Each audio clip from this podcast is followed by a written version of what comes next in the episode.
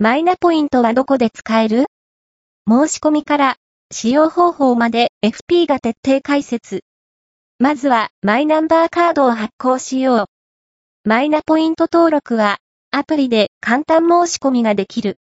マイナポイントでは最大5000ポイントが還元される。独自の上乗せキャンペーンも上手に活用しよう。上乗せポイントは有効期限が設けられている場合もあるので要注意。